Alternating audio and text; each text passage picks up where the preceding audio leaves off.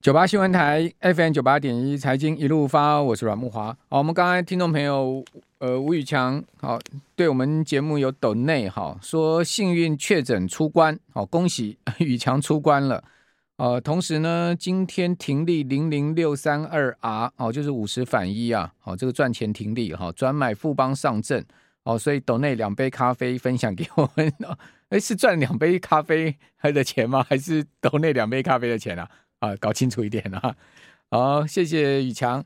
好，那我们刚刚讲说敦敦泰哈，敦泰今年的股价真的是跌到爆哈。呃，从去年的高点三百块哈，跌到本波段低点剩下六十六块啊，真的是跌到凄惨的不得了哈。这个 DDI 驱动 IC 的三雄啊，哦，怎么会是这样跌呢？好，另外呃，这个鸿海集团的呃天域好，股价呢去年高点三百一十九，哦，跌到今年低点。两百一十二块半，哦，那最近回到一百三，好，其实也差不太多，哦，同样都三百块了，这个天域还比较抗跌一点，哈，至少还有呃这个敦泰两 double 的股价嘛，好，另外联咏，哈，三零三四的老大哥联咏，哦，去年高点是将近六呃五百八十二，呃，对不起啊，去年高点是六百五十六，哎，哦，六五六的高点哦，跌到呃今年的低点剩下两百三十块半。那最近回到了两百五十块附近，呃，基本上是有上来一些些哈，但是呢，呃，仍然仍然是非常疲弱，而且是跌幅甚大的一个情况。那两百三十块半就是它除除完息之后的一个情况了哈。好，那这驱动 IC 的三档股票降跌啊，是不是告诉我们整个呃在面板的部分啊，好，包括整整个景气在终端产品的部分非常疲弱呢？好，那么赶快来请教。呃，群益期货的林志斌分析师，志斌你好，哎，木华哥晚安。从这个驱动 IC 三雄这样的股价跌，你看到什么呢？我看到就是其实整个在消费端上面的疲弱，因为他们做这个面板这个驱动的部分，其实就跟这个消费电子产品有绝对的关系嘛。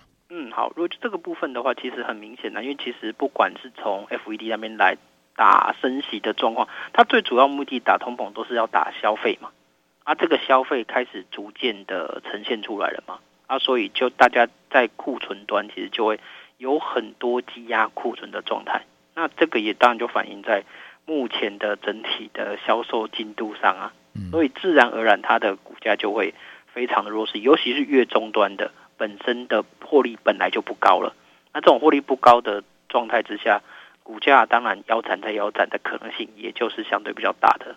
那手上有有联咏，因为联咏过两天要举行法说会了哈，大家也很关注。而且在法说前，其实外资已经把联咏的这个营收又明显的大幅调降了嘛。嗯，那去的手上有联咏啊，有敦泰啊，有天域这些股票的投资人，那已经跌成这个样子了，还要再卖吗？还是说要他们应该那不卖的话，看起来他们一副就是还。还可能再持续下探的味道嘛？因为至少我们也还没看到它的底部出现一个迹象嘛。对，目前就技术面来讲，如果单看联咏的话，是完全看不到它有一个打底盘整的格局的。尤其是它在整个除权息之后，很明显的连填一半都填不到，它又再继续做向下。只要它继续往下跌破，就是大概两百三十五这个位阶的话，我觉得都还是往弱势方向去走了。对啊，这个东西我都并没有说很看好它，除非要等到可能明年的年中过后看 FED 这边降不降息啊？因为降息之后，可能是这这个产业会相对来讲会开始走一些反弹波出来，要不然呢，可能到年底都还是这样疲软的走势。因为即便这种所谓的科技类股反弹，应该也是先从先从最源头开始，不会先从最后端开始。这跟景气的本本身运行是有相关的嘛？所以大家如果持有这些，我觉得先暂时我会建议就是比较属于保守性出脱的，这可能性会相对比较高了。好，那呃今今天精测的营收出来了哈，营七月的呃精测呃因为马上也进入到上税公司要公布营收的周期哈，那精测的七月营收月减十八趴哦，哦营收是三点三六亿，呃公布出来营收，但今天精测的股价是拉到涨停哦，哦盘中拉到涨停。它的营收月减了十八点九趴，年增三点二趴。那公司派的说法说，尽管七月营收是下滑，但预计第三季可望优于前一季。哦，累计前七个月，呃，金策营收是二十三点五亿，哈，年增七点六趴。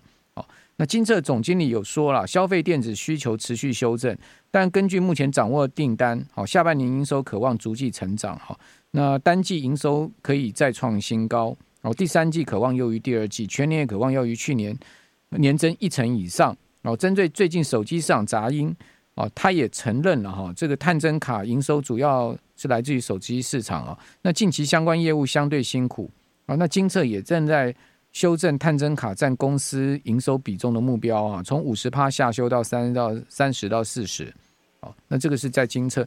那金测今年股价收四百六十块半，哈，那今年金测其实股价也是一度腰斩了哈，啊，从去年的高点八百块，好，一路就跌到了呃七月见到低点三百六十四，哦，那今年涨停板是四百六十，好，所以上来差不多有一百块之多喽。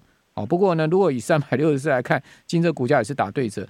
那我发现今年其实高价股跌的都很惨哈。另外就是说，在普瑞 KY 的部分哈，那今年呃第二季的每股 EPS 是二十二点五亿元，这再创历史新高。好，今年普瑞举行了法说会，哦，呃，他公布出来的 EPS 啊，呃，季增八点四趴，哦，然后连续两季啊赚超过两个股本哦，上半年 EPS 是四三点四二哈，呃。普瑞第二季的营收季增八趴多，年增三十趴哈。那毛利率有出现下降哈，季减零点五九五五九个百分点，年减呢呃零点三六个百分点，也就是说呢呃季年都减了哦，毛利率都有往下掉的状况。那普瑞 KY 呃四九六六，它今年的股价也是腰斩呢。哦，这个就要请教彬彬哥，就是说这些高价股到底怎么回事？哦，它今从去年的高点普瑞 KY 是两百两千两百多块哦，跌到。呃，七月的低点九百六十一，然后呢，今天收一千零六十，涨二十五块，涨两趴多。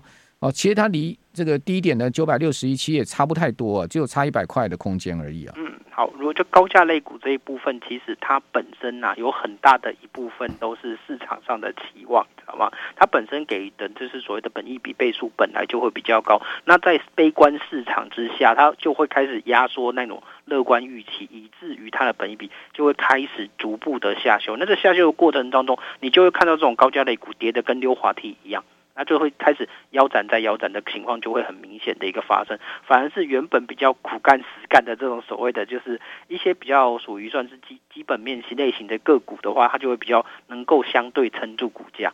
那这个东西就是相对呈现的，因为期望高，在资金热潮行情之下，就会有所谓的推升的这种所谓的。泡沫的浮额上来，那只要这个泡沫一旦消去的话，它的股价当然就会消失的很快。对，你看到四星 KY 也是三六六一四星 KY，去年的高点是一千两百多块，哎，嗯嗯，跌到跌到这个七月低点，跌到剩下五百多块，哎，哎，这些高价股真的都是打对折还不够，哎，哦，真的跌跌势非常惨重。那请教冰云哥，就是说在美股的从六月中以来的涨升是已经告一段落了吗？就是说。呃，这个礼拜好，或者是八月，你怎么看美股呢？嗯，好，八月我觉得最关键的时间还是在八月十号了，因为八月十号 CPI CPI 公布公布的时间，因为现在 CPI 相对来讲开始市场上有两派的说法在讲了，就是一派还是认为说 CPI 会持续的创高，嗯，那另外一派可能就是哎，还应该还是维持在九点一的这个水准，那大家就会有机会认为见顶到了。那这两个两派说法的行情就会有两相迥异，因为如果持续创高，代表现在 CPI 见顶的这种行为还没出现嘛，所以股市可能就继续盘整，或者继续盘整偏弱。那如果 CPI 相对见顶，那就有机会开始做走阳的状态，因为毕竟这一段时间来的，不管是农粮价格或者是原物料价格都已经开始回跌了，那回跌的状况势必会开始反映在这个 CPI 身上。虽然说租金的价格没有办法快速的下降。但是我觉得这是有机会可以看到这种分歧的说法的。那你是哪一派？我基我基本上是就认为九点一的这个部分的。哦，对，就是它接下来。所以你是认为没有没有不会下降这一派就对了。就是哎，没有是下降的这一派，哦、因为九点一是下降的，因为因为现在市场上还有另外一块主要是认为还会继续上升的这个可能性的。嗯、那我觉得是这次会在九点一甚至九点一以下一点点，那就会造成股市的乐观反弹的态势。嗯好所以你觉得美股还能持续持续的在八月还能持续在涨？对，美股现在就在等两个时间嘛。第一个就是今天这礼拜五的那个非农嘛，非农主要看失业率，然后八月十号就看 CPI。这两个数据公布之后，那接下来才会走一个震荡缓升的盘局，大致上走到就是下一次的升息的这个日期，也就是九月初的这个时间。因为接下来整个美股比较没有太多的利空消息作为一个呈现的啦。嗯嗯过历史上我们看到统计数据，呃，八月、九月向来是美股最差的两个月份。嗯嗯嗯。可是因为之前已经跌太多了，那七月反弹上来，也许八月走横的，再继续九月再继续做上涨，那机会也是相对存在的。对啊，因为过去来讲都是前面都是大多头，那也许这段时间就要做一个修正了。那这次是前面都是下跌的，然后后面就开始做反弹的格局啊。好，那刚才本台同仁哈都在窗边哦目送裴若曦的专机起飞啊，这个飞到天空飞 飞飞飞离去。哦，我们台我们台是可以看得到的哦，看得到那个呃松山机场飞机起飞哦。这等一下再跟听众朋友讲。哇，很多人在那边看的那个飞机。飞机飞上去，然后拍照哈。我们这边休息一下，等一下回到节目现场。九八新闻台 FM 九八点一财经一路发，我是阮慕驊。哦，谢谢派大星的抖内，谢谢刚刚宇强 Apple 的抖内哈。这个两位对我们 节目的肯定，甘温哦。那呃，这个我今天晚上一一档很重要关注的美股就是超微哈 MD，因为它盘前股价我刚刚看了一下，跌了差不多五趴左右哈。它在周二哈。公布出来的盘后公布出来的第二季财报哈不错哈，但是第三季的财测呢是低于预期的。那执行长苏之峰预估 PC 销售呢将以更大幅度下滑哦，这个悲观前景就拖累了 MD 盘后呢，呃股价一度重挫六趴。它的 Q 三的财测哈，呃估计是六十七亿美金哈，那 VS 分析师的。这个平均大概是六十八点三亿了哈，呃，尽管 PC 市场表现疲弱，MD 仍然维持全年的营收增长不变，但是它的营收增长目标是六十趴嘛，好，那预估呢是两百六十三亿美金上下三亿美金，好，看好其他看好公司在其他业务方面的实力，例如说是资料中心哈，那第二季 MD 的营收是连续八季创历史新高，好，但是呢，它第三季的营收预估啊是低于预期。好，年比增长预估呢是五十五趴哦，前两季的年比增长都有七十趴。好，呃，同时它维持全年的营收增长六十趴的目标不变。那很多人讲说，哇，MD 营收怎么会增长那么多？因为它并超微啊，呃，并赛灵思啊，哦，这个超微并赛灵思哈，所以这是要把那个赛灵思的营收呃加进来的这个数据了哈。好，那这个是 M D 是今天晚上一档关注的标的。另外就是星巴克，哈，星巴克则是盘后上涨了一点五趴。星巴克有人觉得说啊，不景气是少喝咖啡，哦，没有哦，星巴克呃受惠于美国消费者啊，在人饮需求提升，因为美国夏天现在很热啊，哦，全世界都是火炉啊，哦，所以它在本季呃上一季的获利呢跟营收都高于预期，所以支持了盘后的股价上涨。那星巴克的临时执行长苏姿说呢，呃，他们的客人并没有因为通膨上升而减少这个来星巴克的支出，他归功星巴克的定价能力跟客户的忠诚度哦，才能抵抵抗这个业界的整体趋势了哈。因为整个零售的业整整个零售业的状况并不是那么好，那星巴克例外哈。那星巴克呃的浓缩咖啡很受欢迎哦，这个冷饮占。第三季呃，美国的销售额四分之三哦，所以就主要是咖啡的部分哈。那跟热饮相比哈，就是冰咖啡哦，跟热饮相比哈，那那现在目前看到客人更喜欢在人饮中添加糖浆跟牛奶这种冰咖啡。好，那是星巴克。好，那刚刚谈到了，就是说裴若曦这件事情掀起了这个茶壶内的风暴，会不会变？呃，这个茶会不会泼出来啊？马上继续来请教群益期货林志斌分析师，志斌你怎么看呢？